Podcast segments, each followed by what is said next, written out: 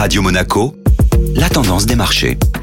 Radio Monaco place à la tendance des marchés avec Société Générale Private Banking. Bonjour Agnès Amoir. Bonjour Benjamin. Un beau début d'année pour les marchés financiers. La première semaine s'est plutôt bien déroulée pour la plupart des marchés financiers. Les indices actions européens s'en sortent le mieux, dépassant les plus 5% de performance pour l'indice parisien CAC 40 ou encore pour l'Eurostock 50. Le démarrage de l'année est un peu plus timide pour les indices américains et notamment pour le Nasdaq, qui est l'indice des valeurs technologiques américaines. Vendredi dernier, quelques indicateurs ont animé les marchés, notamment les chiffres de l'emploi aux États-Unis qui continuent leur amélioration. 223 000 emplois ont été créés au mois de décembre, ce qui amène le taux de chômage au plus bas à 3,5%. Et toujours aux États-Unis, nous avons également la publication du niveau d'activité dans les services qui est ressorti bien inférieur aux attentes à 49,6 contre 56 le mois précédent. Autrement dit, le niveau d'activité dans les services est en dessous de 50, ce qui signifie qu'il est en territoire de contraction. Et qu'attendons-nous cette semaine? En fin de semaine commencera la saison des publications de résultats des entreprises pour le quatrième trimestre de l'année 2022. Ce sera notamment l'occasion d'avoir une tendance sur l'activité des entreprises, leurs marges et surtout leurs perspectives pour 2023.